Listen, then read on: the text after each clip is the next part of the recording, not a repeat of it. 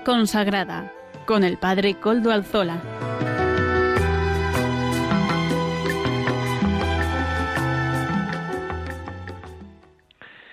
Buenas tardes, hermanos, amigos y oyentes.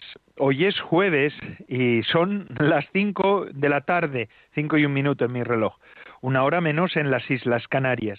Es por tanto la hora de vida consagrada en Radio María. Les saluda con sumo gusto Padre Coldo Alzola Trinitario. Hoy emito también desde Algorta, desde estar su casa, la casa de todos ustedes, la casa también del Beato Domingo Iturrate, bajo cuya intercesión y patrocinio nos acogemos en un programa más. Beato Domingo Iturrate ruega por nosotros, por todos nosotros. Saludo a quienes nos están ayudando en el control en Madrid. Javi, gracias a su servicio podemos emitir hoy también, hoy que es día 11 de marzo de 2021. 17 aniversario, decimoséptimo aniversario del atentado de Madrid. Hace 17 años, tal día como hoy, las noticias golpeaban, la noticia del atentado múltiple de los trenes de Madrid golpeaba nuestra conciencia y nuestra sensibilidad. Madrid se convirtió en la capital del sentimiento, del corazón de España. Es la capital de España, pero aquel día, aquel día todos estaban, nuestro corazón estaba en Madrid. Un atentado atroz, hoy, 17 años después, seguimos rezando, rezando por las víctimas, rezando por las por sus familiares, porque algunos todavía arrastran secuelas de aquel atentado. Algunos arrastran todavía también la secuela del odio y del rencor. Dios les ayude con su gracia a superar también eso. Rezamos por los que cometieron el atentado, por todos los terroristas, por aquellos que lo hicieron, aquellos que lo pensaron, aquellos que lo posibilitaron. Rezamos por todos ellos y por los terroristas de todo el mundo. Que el Señor se haga presente en sus vidas y puedan volver a la razón y a la paz, que es al final lo fundamental, el camino mejor. Y rezamos por nuestra sociedad, por toda la sociedad, porque está llamada a vivir en la serenidad, en la paz y en la libertad. Y especialmente todo esto buscando siempre la verdad, no la confrontación y el odio, sino la verdad. Hoy pedimos por la sociedad, por toda nuestra sociedad, que encuentren en Cristo la verdad que buscan, porque esa será la sanación definitiva de los problemas de nuestro país y del mundo entero. Que así sea, que así sea. Paso sin más dilación a presentar los contenidos del programa de hoy, Comenzaremos con las noticias de vida consagrada que desde Eclesia nos ofrecen semanalmente. Hoy también contaremos con la participación de la hermana María Rosa Abad, religiosa hospitalaria y responsable del área sociosanitaria de Confer Nacional. El lunes pasado fue, el lunes de esta semana fue el día de San Juan de Dios, padre fundacional, de alguna manera o inspiracional de, de la congregación y además también el hombre que desde su Granada llamó a la Iglesia a cuidar a los enfermos. Salus infirmorum es María, y el Señor sana a los enfermos. Esta será en la entrevista. Hoy en la voz de los pastores contaremos con la participación de don Joaquín María López Andújar, obispo emérito de Getafe. Amaro Villanueva nos presenta, como todas las semanas, el espacio Música para evangelizar. Y ya la semana pasada empezó y seguirá en las semanas siguientes Marifran Sánchez Vara, directora de la Comisión de Migraciones y Trata de Personas de la Conferencia Episcopal Española, seguirá explicando el capítulo tercero de la Laudato Si del Papa Francisco. También contamos, como la semana pasada ya, con las Madres Dominicas de Orihuela que nos ofrecen la liturgia de la semana. Además, ustedes ya saben que pueden encontrar el, programa en la página web de podcast de Radio María. Ya suben el nuestro semanalmente, no lo olviden, así que si desean escuchar de nuevo el programa, lo pueden hacer. Y así, sin más dilación, comenzamos con los contenidos del día de hoy. Comenzaremos conectándonos con Sara de la Torre, redactora jefe de Eclesia, de la revista Eclesia, de la Conferencia Episcopal Española, que semanalmente nos presenta las noticias de la vida consagrada. Adelante, Sara. Muy buenas tardes, Padre Coldo. Un saludo muy cordial desde la redacción de la revista Eclesia para usted y para todos sus oyentes del programa en Radio María. Desde nuestra revista queremos ofrecerles los contenidos de nuestro nuevo número, esta semana el número 4067. En nuestras páginas hacemos un amplio repaso por la visita apostólica del Papa Francisco a Irak un viaje histórico y muy arriesgado, cargado de gestos de cercanía, de ternura y de firmeza. Este número, nuestra revista publica todos los discursos, oraciones y homilías del Papa Francisco durante los tres días en Irak. Además, nuestra corresponsal en Roma, Ángeles Conde, da las claves y el contexto necesario para entender los lugares y los momentos más importantes. Destacamos en nuestras páginas la visita al líder de los chiitas, el gran ayatolá al-Sistane, el encuentro interreligioso celebrado en Ur de los Caldeos, la oración contra la guerra en Mosul y el abrazo a los cristianos de todo el país. Del 5 a 7 de marzo, recordamos, el mundo entero ha podido redescubrir a un papa empeñado desde el principio en concretar su pontificado en la cultura del encuentro. El Evangelio ha sido encarnado en múltiples gestos, marcados por la revolución de la ternura ya desde su llegada a la Santa Sede. Como él mismo dijo en el avión de regreso a Roma, la decisión sobre sus viajes se toma tras mucha escucha, reflexión y oración, hasta que como fruto maduro, desde las entradas y casi espontáneamente, ve con claridad el sí o el no. La cultura del encuentro, que rechaza las dialécticas que enfrentan a unos y a otros, se concreta en un poliedro tantas veces repetido por Bergoglio.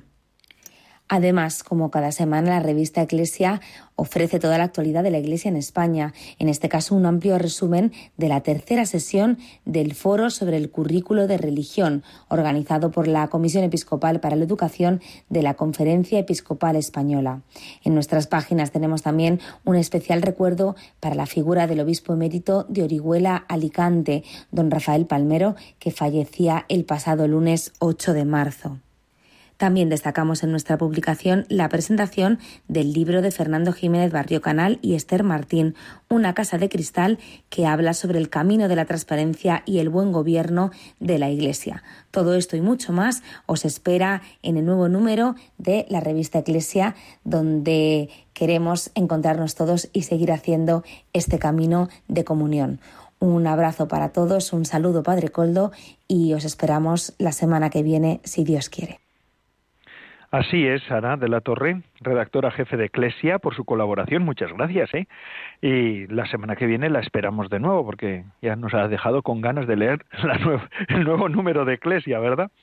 Bueno, y continuamos con nuestro programa. Ahora la entrevista, la sección de la entrevista. Por la, al comienzo del programa les he explicado que hoy tenemos una, una invitada de lujo, María Rosa Abad, que es hermana hospitalaria del Sagrado Corazón de Jesús. Ella, nacida allí en Palencia con P, en Castrillo de Villavega, una provincia con historia, con raigambre, con raíces. Qué bonito es el, el románico de Palencia, ¿verdad? Qué gente la castellana. Ahora vamos a poder escucharle. Ella es enfermera porque en su congregación esto es una de las tareas fundamentales de su carisma, en psiquiatría y gerontología eh, bueno, pues ha estado dedicada también al, al, cuidado, al tratamiento y rehabilitación de los enfermos mentales, hoy tan tan presentes en nuestra sociedad también la sensibilidad hacia este, este tipo de enfermedad. Y además ella tiene, es máster de bioética de la Universidad de Comillas y miembro del Comité de Bioética de las Hermanas Hospitaleras de Madrid. Y además, en Confer Nacional, ella es la directora del área sociosanitaria. Buenas tardes, hermana María Rosa. Buenas tardes, Coldo. ¿Qué tal estamos? ¿Bien? Muy bien, muy bien. Deseando hablar Me con alegro. vosotros. Me alegro de que pueda sacar un poco de tiempo de su, de su agenda para podernos, para poderse juntar con nosotros y hablar de, de estas cuestiones tan importantes que es la salud en este momento en el que con la pandemia este tema se ha puesto más en boga y más en actualidad que nunca. Además, el lunes celebrábamos, el 8 de marzo, celebrábamos la fiesta de San Juan de Dios, fundador de la, de la Orden Hospitalaria, ¿verdad? Bueno, no de la Orden Hospitalaria, sino de la Orden de San Juan de Dios, pero de la que ustedes también son como sobrinas o nietas o no sé cómo decirlo, ¿verdad? Además, eh, mujer, además ese día también se celebraba el Día de la Mujer, así que interesante, una congregación femenina, hija también de San Juan de Dios. Exactamente, exactamente.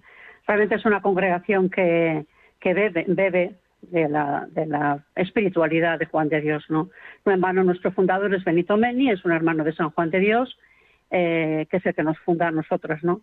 Eh, Juan de Dios es un hombre que, aparte de, dedicarse al cuidado de los enfermos, también tuvo rasgos de liberación de la mujer. Cuando leemos la historia de Juan de Dios, vemos que, este aspecto también eh, entra dentro de su plan de, cuidados, ¿no? La mujer, la mujer de aquella época marginada, sobre todo en la prostitución. Ah.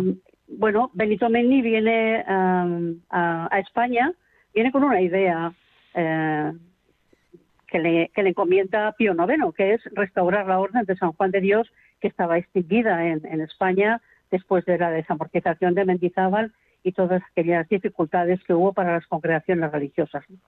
Este inicia la tarea de la reestructuración de la Orden de San Juan de Dios en 1867 y eh, posteriormente él se encuentra, bueno, porque el tema es muy largo, pero para sintetizar, eh, él no tiene una idea de, no, piensa en fundar. Su misión y su idea es restaurar la orden de San Juan de Dios en España, ¿no? La tarea a la que vino, ¿verdad? Exactamente. Pero bueno, a veces los caminos de Dios se nos ponen delante y no, no se puede decir que no, ¿verdad? Y en este momento, casualmente, que hablamos de la mujer, de la importancia de la mujer y de cómo se celebra el 8 de, de marzo, el Día de la Mujer, pues aparecen dos mujeres, ¿no? Dos mujeres con, yo digo desde mi punto de vista, con agallas, ¿no? con agallas. Y se encuentran con Benito Mendy en un acompañamiento espiritual, diríamos hoy, y empiezan esta relación de inquietud por algo que, que no tiene muy claro, ¿no? No tiene muy claro, pero que en realidad eh, es una, una fundación de, de, para mujeres, porque era el cuidado de las enfermas mentales eh, que en esa época no estaban atendidas. Sabemos que los hermanos de San Juan de Dios cuidaban hombres, pero por la estructura social y por incluso por las condiciones em, económicas de conciertos, eh, pues querías tenía que ser mixto, pero mixto no podían ser los hospitales. Por lo tanto, eh, esta figura, esta situación de las mujeres enfermas mentales en España estaba desatendida y es ahí donde surge eh, nuestra congregación. Lógicamente, Benito Menni, en él descubrimos a un hombre que traspasó fronteras. Y hablamos hoy mucho de la globalización, ¿verdad? Pues él hizo de la globalización solidaria de la hospitalidad, hizo una realidad. Y yo me gusta destacar dos aspectos, aunque hay muchísimos más, ¿no?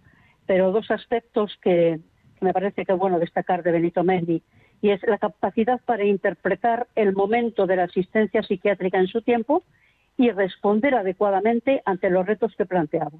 Fijaros, son cosas que hace ciento y pico años él ya lo pensó, pero están tan actuales que hoy estamos en los mismos, en los mismos caminos, ¿no? La capacidad de interpretar el momento presente, responder adecuadamente a los retos, que eso Benito Meni lo tenía muy claro. Y luego otro aspecto que, también destaco de él es el amor por el trabajo bien hecho y por las personas necesitadas.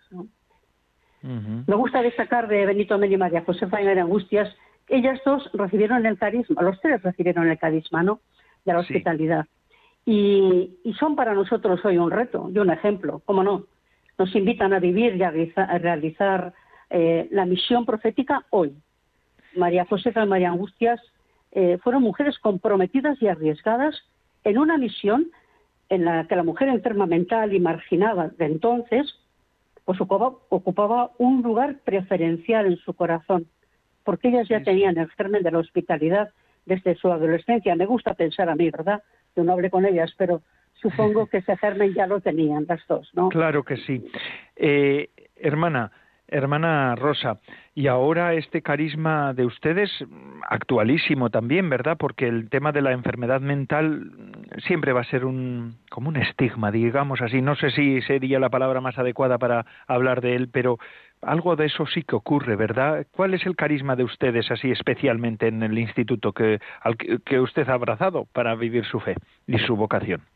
Pues la, misión de la congregación se encarna y se expresa el carisma de la hospitalidad.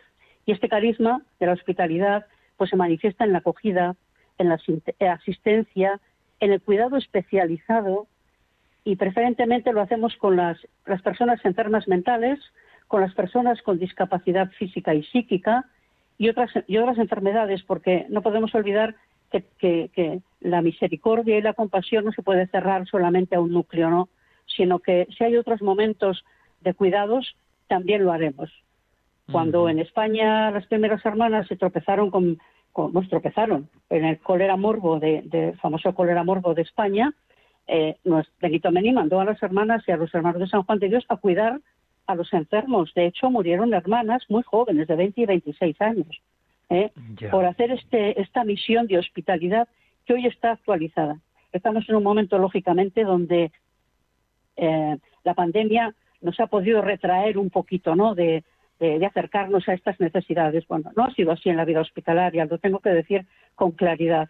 Los enfermos, eh, con, o sea, las personas con enfermedad mental en los centros de hermanos hospitalarias, en los, los hermanos de San Juan de Dios, han sido atendidos escrupulosamente, escrupulosamente, ¿eh? porque no ha habido riesgo, o por lo menos temor al riesgo. Es verdad que no podemos ser ingenuos y se han puesto todos los medios de cuidados y todas las, todos las, los, eh, los medios a su alcance, ¿no? Para que las personas no se contagien y tal. Pero no ha habido una, eh, un miedo excesivo al contagio, sino ha habido una preocupación por el cuidado de estos enfermos. Por lo tanto, nuestro carisma actualizado. Sí, sí, que hoy se puede saber pues cómo poder evitar el contagio, ¿verdad? Más que en otras épocas, pero en la vida religiosa, la vida consagrada siempre tiene esa esa dimensión, ¿no? De, de, dar la vida siempre en la tarea, pero también si es necesario, pues, pues literalmente, ¿no? En todos los carismas hay gente que ha tenido que dar su vida por su misión. Además, eh, hermana Rosa, quiero caminar un poquito en su vida, en su biografía. La gente no la conoce. Yo hablé con usted hace unos días y bueno, pues sé que en 1998, 99 eh, tuvo que ir hasta Honduras, una experiencia impresionante, el huracán Mitch. ¿Qué pasó entonces? ¿Cómo, ¿Cómo vivió también su carisma, pero ya en clave de intercongregacionalidad? A mí me parece una experiencia interesante que conviene que los oyentes la conozcan. Pues sí, una experiencia que hablamos ahora mucho de intercongregacionalidad y de tareas comunes, ¿no? Pero que ya la Iglesia, la vida religiosa, eh, lo llevó a cabo entonces, ¿no? Nos reunimos eh, 20 religiosas de distintas congregaciones y con un acuerdo entre Confer y, Caritas Española, pues se nos envió a Honduras en ayuda humanitaria, ¿no? Bueno, una experiencia de misión que para mí fue eh, la primera que tenía, ¿no? Y que eh, presentar o ir como representante de la congregación, yo no iba en nombre propio, como cada una de las compañeras que estuvimos allí presentes, ¿no? Y bueno, este inicio que aparentemente no era muy significativo porque no creo que tuvo mucha relevancia, tuvo relevancia al MIS, sin duda, ¿no? Pero este dato nuestro no. Sin embargo, eh, para mí, personalmente, pues germinó una fuerza diferente, una forma de ver la, eh, solidaridad eh, de una forma determinada, ¿no? Y, sobre todo la misión de hospitalidad, ¿no? Y cómo, cómo esa, esa fuerza de hospitalidad aunque no era en el cuidado asistencial a enfermos, sino que nosotros trabajábamos en la construcción de viviendas, cosa insólita en mi vida. Yo nunca había visto lo que valía el ladrillo, pero entonces me enteré, ¿no? Eh, abrimos algún centro de salud que estaban cerrados por las dificultades que tenían de desplazamientos y sobre todo la experiencia compartida con las personas de las aldeas destruidas y el dolor por la pérdida de familias enteras. Bueno, fue una experiencia para mí impactante y que aún recuerdo, aún yo tengo que decir que todavía después de 20 años eh, tengo contacto con familias de, Honduras, ¿no? Porque realmente dejó una huella muy fuerte. Porque no, pero no ha sido la única experiencia misionera. Después también sé que ha estado en el tema de la fundación de la, en la India de, de su congregación, ¿no es así? Pues sí, al año de venirme de Honduras, eh, la congregación me envió a fundar a India, ¿no? Con otras tres hermanas de distintas eh, provincias, pero con, de la congregación, y estuvimos, eh, o sea, fuimos a fundar a India en el sur, en, en Kerala, en, ah, concreto en la capital de Kerala, en, en Trivandrum, ¿no? Bueno, pues yo digo que las primeras, las primeras fundaciones o las fundaciones de inicio son un camino difícil, apasionante al mismo tiempo, ¿no? Para mí. Y que en este tiempo de presencia, pues puede ser un poco, como digo yo, eh, como la semilla que cae, ¿no? Que la ves, que no germina, pero que está en la tierra, ¿no? Estos son los principios de una fundación. Pero que eh, actualmente, pues esa semilla ha brotado y eh, hoy podemos decir que la misión en India es una realidad. Tenemos tres comunidades con vocaciones nativas y con una misión que estamos en la línea de la mujer, ¿verdad? La misión es el cuidado de mujeres de la calle enfermas mentales. Sí, porque allí la enfermedad mental femenina, bueno, supongo que la masculina también, pero de un modo particular la femenina de la calle además es un poco estigmatizada, ¿verdad? Supongo. Claro, aparte de que la mujer tiene un, una... A la mujer se le vive de otra manera, ¿no? Diferente. Mm. Eh, la mujer enferma mental mm, tiene unas connotaciones absolutamente peyorativas y de marginación, ¿no? Por eso las hermanas han apostado por, porque es nuestro carisma en realidad. Nosotros empezamos eh, con el cuidado de enfermas mentales que estaban sin atender en España y seguimos con la misión. Realmente nuestra misión es actual 100%, ¿no? O sea, siempre, encontrar, siempre la congregación va a estar con estas personas y en estos lugares donde la hospitalidad, la acogida y la necesidad son premiantes. Sí, eso es. Y ahora además su tarea se dedica también más desde la Confer Nacional, en el área sociosanitaria, coordinadora del área sociosanitaria. ¿Qué es el servicio que se presta desde ese área? Bueno, pues es un, área con, que surgió cuando desapareció la FERS, que es la Federación de Religiosos Sanitarios, desapareció de Confer y bueno, eh, en ese momento la vida religiosa eh, supongo yo que las congregaciones, los superiores generales, pensaron que era bueno que habría una representación de las congregaciones sanitarias en CONCER, porque se quedarían sin representación. ¿no? Y se creó un área sociosanitaria específica que eh, estamos, un área de reflexión, yo soy la coordinadora, pero estamos otros cuatro religiosos de San Juan de Dios, de eh, San José de Gerona, de la Caridad, Caminos y de Santana. Entonces, eh, nosotros trabajamos siempre como, como enviados o como cuidando la pastoral de la salud, que son dos aspectos que tocamos, ¿no? Por un lado, trabajamos específicamente, trabajamos o cuidamos específicamente el tema de los religiosos, concretamente eh, sociosanitarios o con actividad sociosanitaria, y eh, tratamos también temas de la pastoral de la salud, ¿no? Es verdad que nosotros ahora estamos, hemos dado un giro, o por lo menos hemos descubierto que no tendríamos que fijarnos solamente en los religiosos en cuanto a que son sociosanitarios, sino que estamos haciendo una inmersión y un cuidado en la formación de las congregaciones religiosas en aspectos o en, temas tan concretos como puede ser la, vejez, los deterioros cognitivos en las comunidades, la enfermedad mental. Todos estos temas estamos dándoles una visión por lo menos que no sea tan negativa dentro de nuestros entornos, ¿no? Y ese es un poco el, camino que estamos realizando ahora mismo en, bueno, es, damos algunas jornadas, algunos eh, temas cada año y bueno, como estamos en ello, pues solamente deciros que el 22 de este mes vamos a tener unas jornadas sociosanitarias online sobre el tema que lo tenemos encima, encima, ¿eh? con muchísima preocupación, sobre la eutanasia y los cuidados paliativos. Claro. Entonces vamos a hacer unas jornadas online para todo el que se quiera apuntar, no solamente para la vida religiosa, ¿no? El ponente es don Javier de la Torre, que es el catedrático de bioética de la Universidad de Comillas. Bueno, por ahí va nuestra, nuestro camino.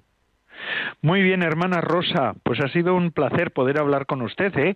Muy pues interesante, una vida azarosa, pero verdaderamente importante, muy interesante. Es que así, cuando uno escucha una vocación así, dice, mm, ¿cómo no ser religioso, verdad? Porque la vida religiosa da unas potencialidades que yo no sé si hay otro tipo de vida que dé tantas y tan, tan ricas, tan enriquecedoras. Claro, claro. Yo nunca pues pensé que podría tener tantas opciones, ¿no? ahí en su Palencia natal, ¿verdad? Palencia, Palencia.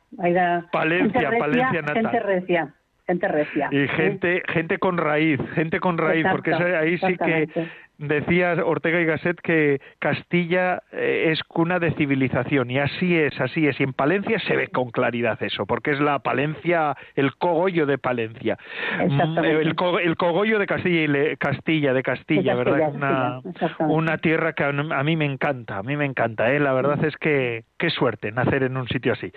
Un abrazo muy fuerte y Muchas seguimos. Gracias, hasta la próxima vez, que seguro que hay muchas cosas que hablar, porque todavía tenemos mucho más que hablar, seguro que sí. Muy bien. Y seguimos con nuestro. Muchas gracias. Seguimos con nuestro programa. Ahora vamos a escuchar a don Joaquín María López Andújar y Cánovas del Castillo, obispo emérito de Getafe, que nos sigue explicando, como todos los obispos encargados de la, de la Comisión Episcopal de Vida Consagrada, la Fratelli Tutti del Papa Francisco. Adelante, don Joaquín. Muy queridos hermanos y hermanas de la vida consagrada.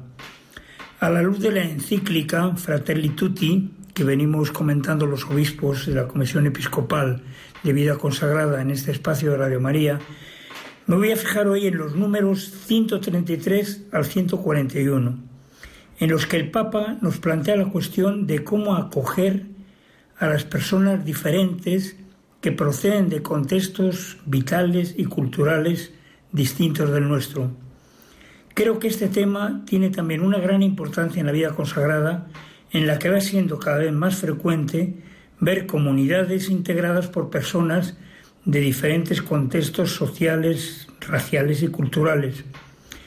El Papa nos invita a afrontar esta realidad reconociendo en estas diferencias un don de Dios e invitándonos a vivirlas acrecentando en nosotros tres actitudes muy importantes la actitud de la acogida, la actitud del intercambio fecundo y la actitud de la gratuidad.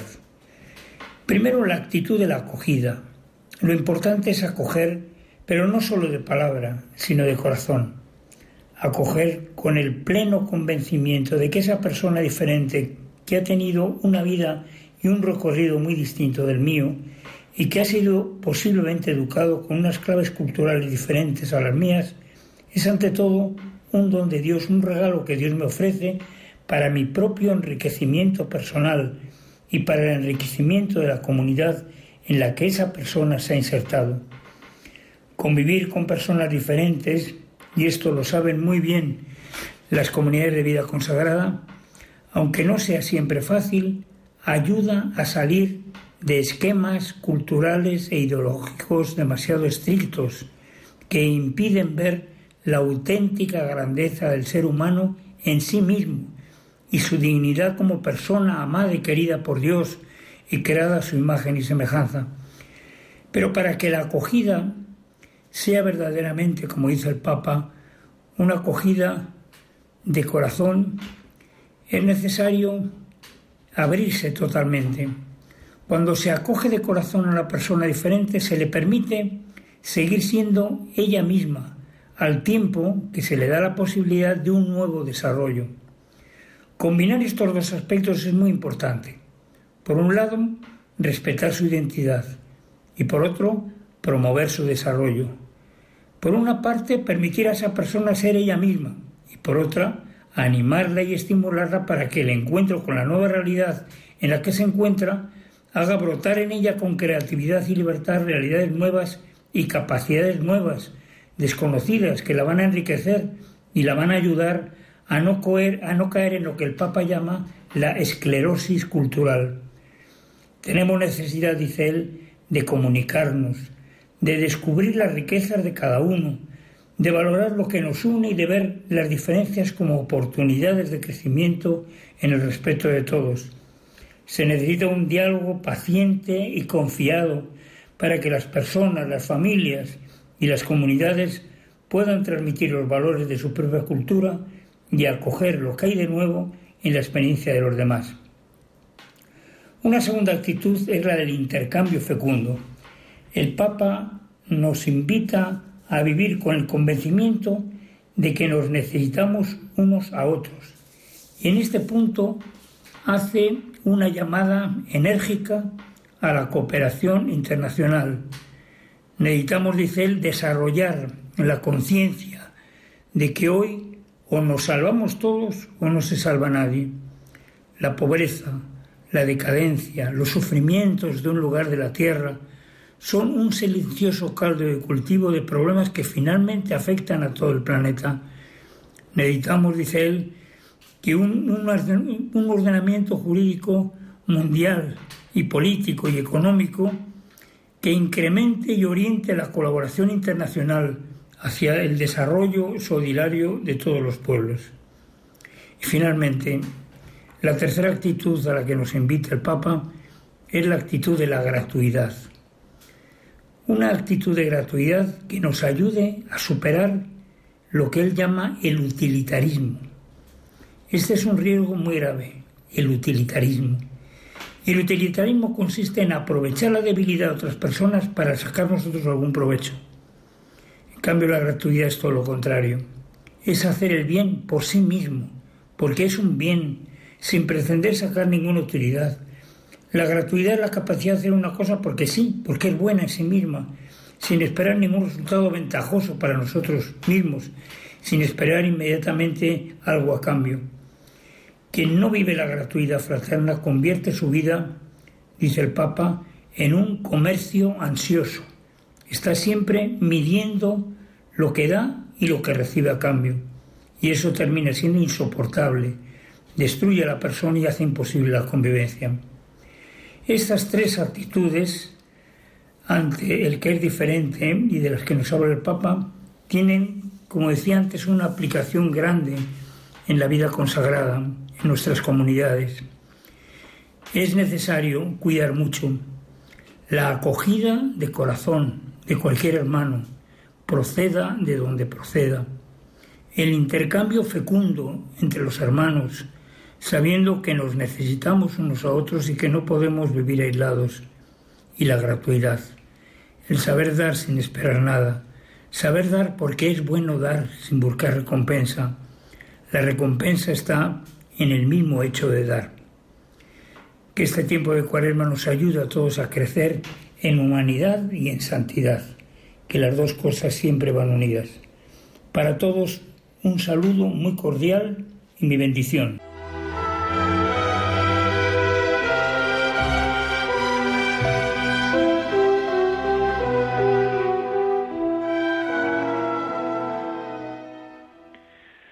Muchas gracias, don Joaquín María López de Andújar y Cánovas del Castillo, obispo emérito de Getafe y miembro de la Comisión Episcopal de Vida Consagrada.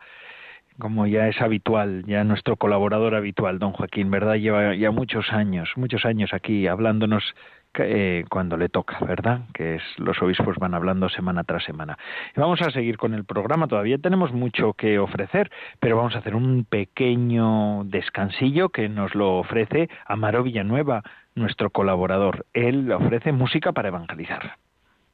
Buenas tardes, Padre Coldo, y buenas tardes a todos los oyentes de Radio María. Bienvenidos a la sección Música para Evangelizar dentro del programa Vida Consagrada que se emite todos los jueves, de 5 a 6 de la tarde.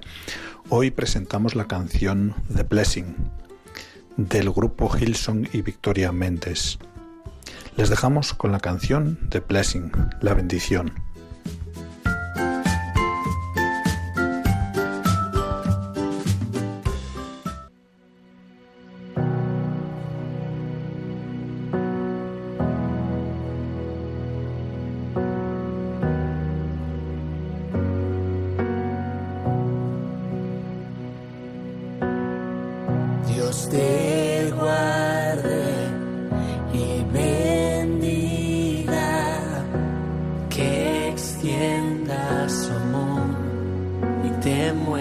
você falou.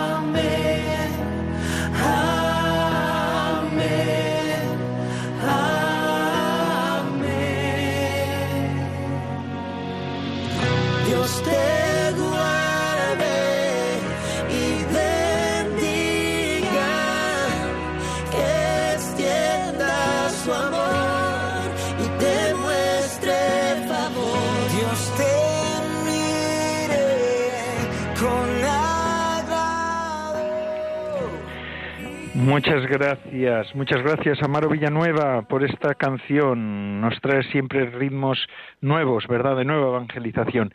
Y ahora seguimos con nuestro programa. En esta ocasión, eh, Marifran Sánchez Vara nos ofrece el espacio de formación, la encíclica Laudato Si, que está siendo explicada en esta ocasión por ella misma. Adelante, Marifran Sánchez Vara.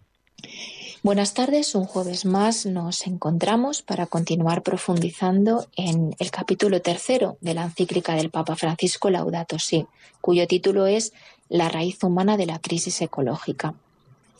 El Papa Francisco va mucho más allá en esta encíclica de las soluciones inmediatas a los problemas medioambientales que se nos plantean.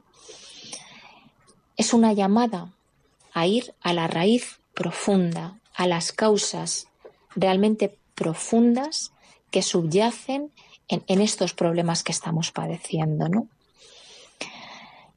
El paradigma tecnocrático otorga demasiada importancia al mercado. El mercado, un incremento del mercado, es la solución al problema de la pobreza, sin observar, por otra parte, que el incremento de la riqueza, si no hay una distribución equitativa de la misma, no va a solucionar nunca el problema de la pobreza. Y lo, mismo ocurre con el deterioro medioambiental.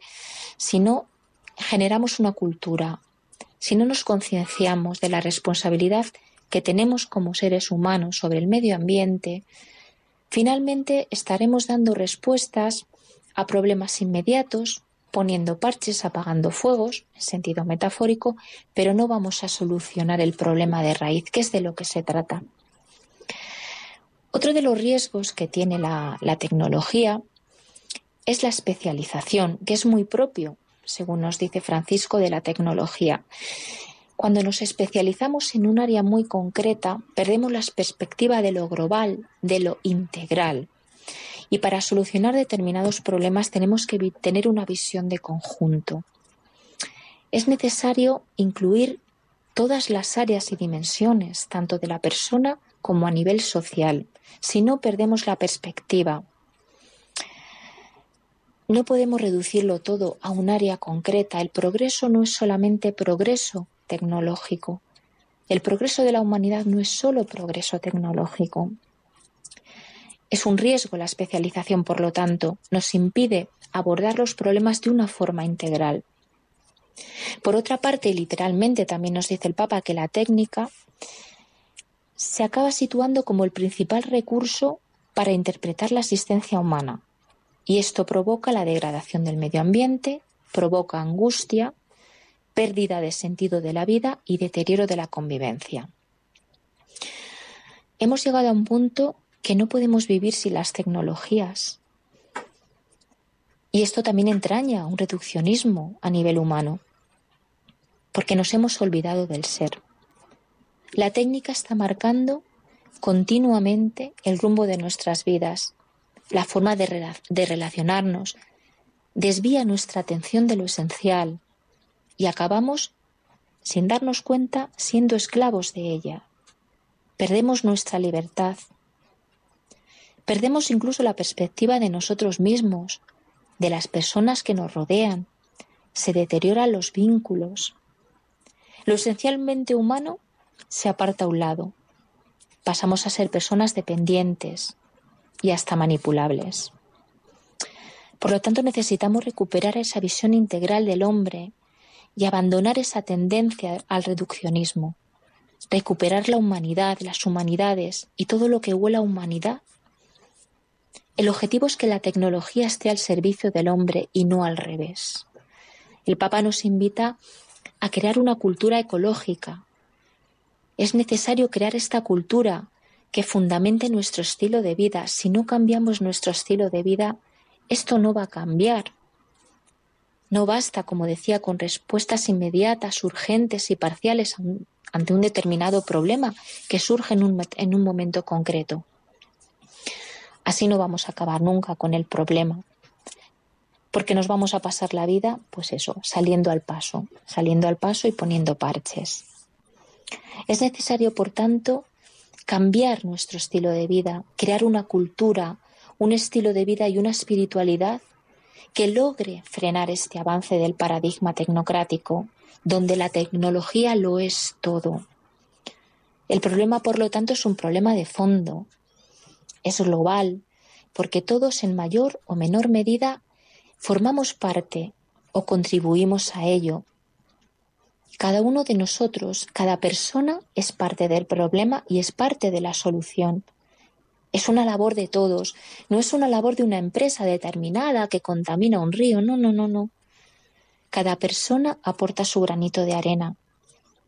Todos estamos sufriendo las consecuencias. Nadie escapa a este paradigma, pero también somos parte de la solución. Por lo tanto, es importante reorientar la tecnología hacia el auténtico progreso humano. Otra forma de vivir es posible. Y nos lo dice el Papa en el punto 112. Actualmente existen iniciativas que generalmente pasan desapercibidas, pero que habitan en medio de esta sociedad tecnológica. Sistemas productivos menos contaminantes, estilos de vida no consumistas, orientados a resolver los problemas de otros, creando belleza, esto existe, pero no lo vemos porque es tan pequeño y está tan oculto, pero es posible. Apelamos a la responsabilidad de todas las personas como consumidores que somos. Tenemos que ser conscientes de que nuestros pequeños pasos y nuestros granitos de arena también contribuyen a la mejora del medio ambiente y a crearles esta cultura ecológica no podemos esperar a que nos lo solucionen los gobiernos, los partidos políticos, los grandes empresarios. No, no, no, es un problema que pasa porque todos nos pongamos manos a la obra para solucionarlo. Porque si cada uno de nosotros vamos cambiando esos estilos de vida, vamos cambiando esta forma de relacionarnos, eh, pues aunque nos parezca que no hacemos nada, entre todos contribuimos a este gran cambio que nos pide también el Papa.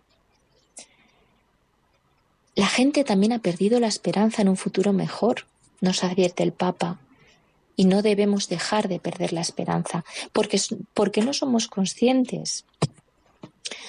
Y hemos podido, porque somos conscientes, perdón, y hemos podido comprobar que el avance tecnológico y científico no trae consigo necesariamente el avance humano. Vemos constantemente cómo se nos presentan cada vez productos nuevos, innovaciones de la tecnología que nos llaman la atención y aparentemente nos facilitan la vida. Pero ¿qué vemos realmente en la sociedad? ¿Vemos realmente que hay un avance, que hay un desarrollo, que hemos avanzado como una, humanidad? Yo diría más bien al contrario. Pero hay que recuperar esta esperanza. El Papa nos habla de vacío, de superficialidad, a lo que nos lleva este mundo tecnológico, que nos arrastra en una única dirección. Hay demasiadas cosas, demasiadas novedades, demasiada información, muchos estímulos. Eh, no tenemos tiempo para dedicarnos a, a nosotros mismos, a lo esencial, a los demás. El tiempo se ha convertido en un gran valor que inconscientemente malgastamos más que aprovechamos, porque no lo dedicamos a lo verdaderamente esencial, qué es lo que llena nuestra existencia y lo que nos hace recuperar el sentido de nuestra vida. El Papa nos invita a no dejarnos nunca de preguntar por el sentido de todo para no perder la esperanza. Y finalmente, en el punto 114 nos habla de una revolución cultural y dice literalmente, es indispensable aminorar la marcha para mirar la realidad de otra manera, recoger los avances positivos y sostenibles y a la vez recuperar los valores y los grandes fines arrasados por un desenfreno megalómano. Es necesario reducir la marcha, aminorar. ¿Cuántas personas a nuestro alrededor han perdido el rumbo de sus vidas por estas cuestiones? Incluso han surgido nuevas adicciones que ya se trabajan en programas de desintoxicación como cualquier otra adicción o droga.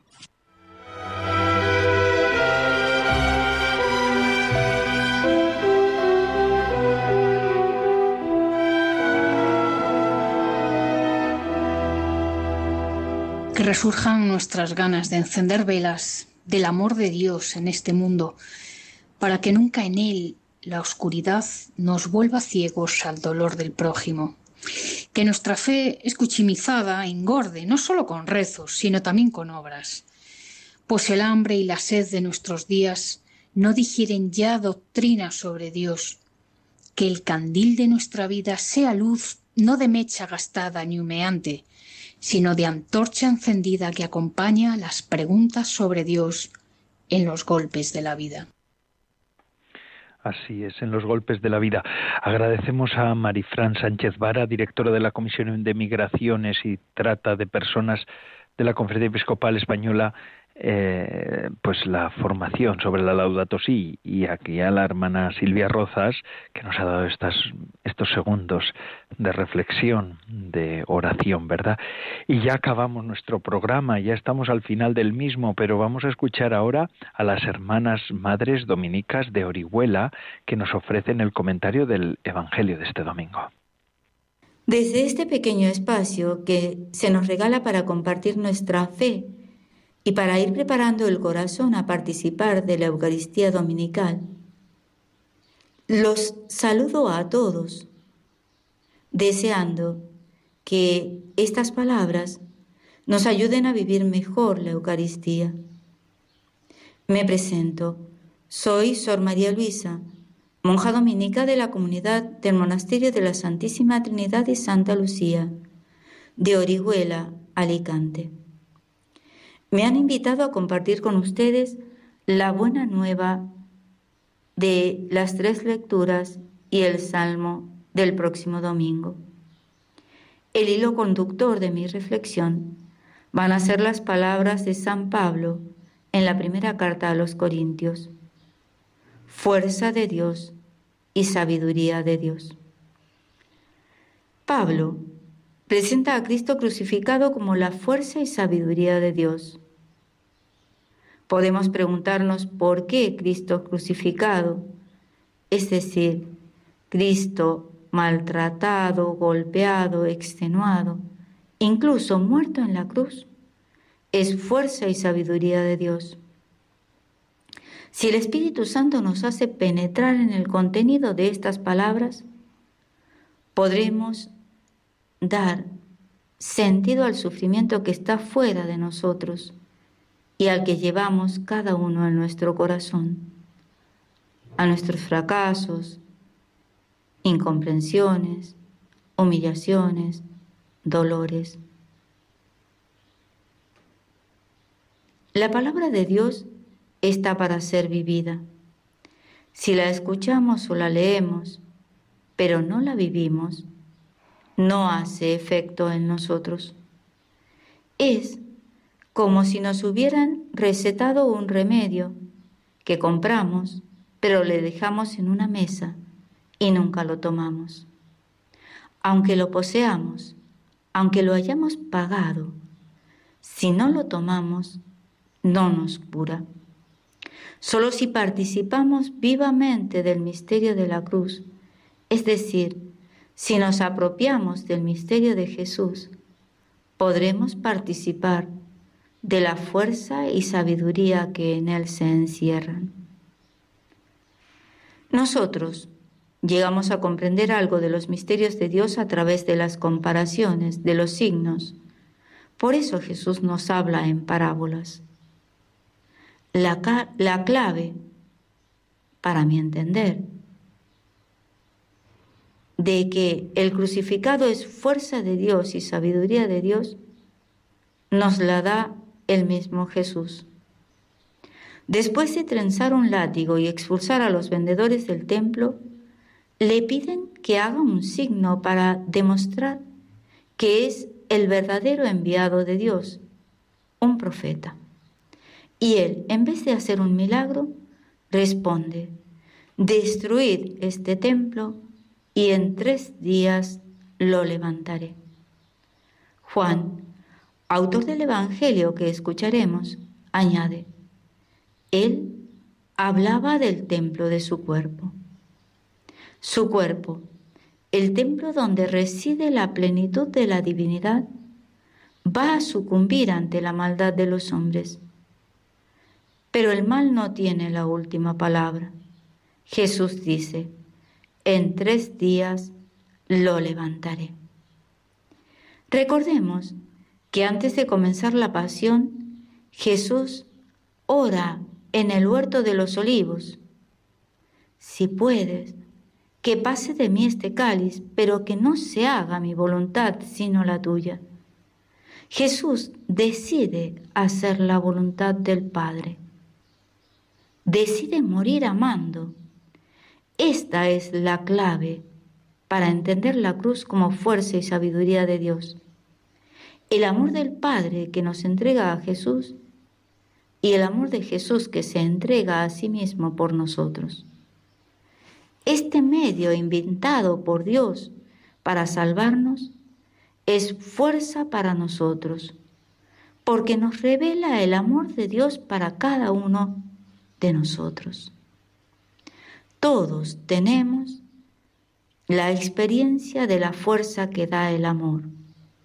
Una caricia, una sonrisa, un decirnos gracias, un hacer un servicio, un prestar ayuda al que lo necesita.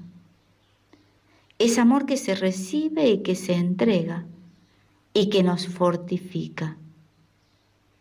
Pues encontramos ese amor, pero de manera absoluta, en Cristo crucificado. Cristo crucificado es el signo, es la muestra del amor que tiene Dios por cada uno. Solamente si nos acercamos a Cristo crucificado y unimos nuestro sufrimiento al de Él, bebemos de la fuerza de ese amor. Pidamos al Señor que ese amor nos abrace una y otra vez hasta que nos convenza que nuestra fuerza y nuestra sabiduría está en la cruz de Cristo. Pero ¿cómo hago para apropiarme de esa fuerza y de esa sabiduría de Dios? La respuesta también la encontramos en la liturgia de hoy. En la lectura del Antiguo Testamento se nos da un camino, el de los mandamientos. Cuando nosotros hemos sido liberados por el bautismo y hemos sido hechos hijos de Dios, se nos da el Evangelio como norma de vida. Y el Evangelio no deroga los mandamientos, los plenifica. Este es el camino, que sintetizado sería amor a Dios y amor al prójimo. Si queremos experimentar la fuerza y sabiduría del amor, tenemos que estar dispuestos a poner, a poner por obra esta palabra de vida. De otra manera, será como el medicamento que me recetaron, que compré, que es mío, pero que si no lo tomo, no me cura. Este camino es estrecho. Me parece que hoy, como en cualquier otro momento de la historia, no está de moda. Sin embargo, contiene lo que necesitamos para levantarnos. Recordemos, al tercer día lo levantaré. Para vivir nuestras realidades, no como esclavos, sino como personas puestas de pie, libres, que eligen vivir la voluntad de Dios como hijos, que miran al futuro con esperanza. Finalmente, quiero detenerme en la mujer que participó plenamente de esta fuerza y de este amor de Dios, María, la Madre de Jesús y nuestra Madre. Ella fue testigo de los sufrimientos de Cristo y lo es ahora del sufrimiento de tantas mujeres que padecen violencia.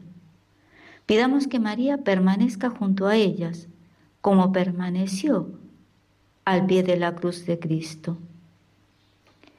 El Papa nos pide que en este mes de marzo recemos por las mujeres que son víctimas de la violencia, para que sean protegidas por la sociedad y para que su sufrimiento sea considerado y sea escuchado por todos.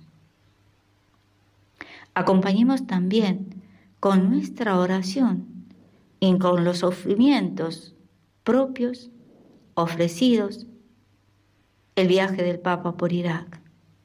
Que sus palabras y sus gestos levanten la mirada de muchos hermanos hacia Jesús, para que en Él encuentren la fuerza y la sabiduría del amor de Dios. Muchas gracias a las madres dominicas de Orihuela por este comentario final sobre la liturgia del domingo. Y ya nos acabamos el programa de vida consagrada de Radio María en la que estamos ha concluido una semana más. Muchísimas gracias por seguir con nosotros, por escucharnos, por estar con nosotros. Les dejo ahora con la hora feliz, el espacio dedicado a los más pequeños de la casa. Y además esto no para amigos. 24 horas de emisión, una compañía siempre fiable, la de Radio María. Se despide de todos ustedes, Padre Coldo Alzola, Trinitario. Recen por mí. Yo lo hago por ustedes. Hasta la semana que viene, si Dios lo quiere.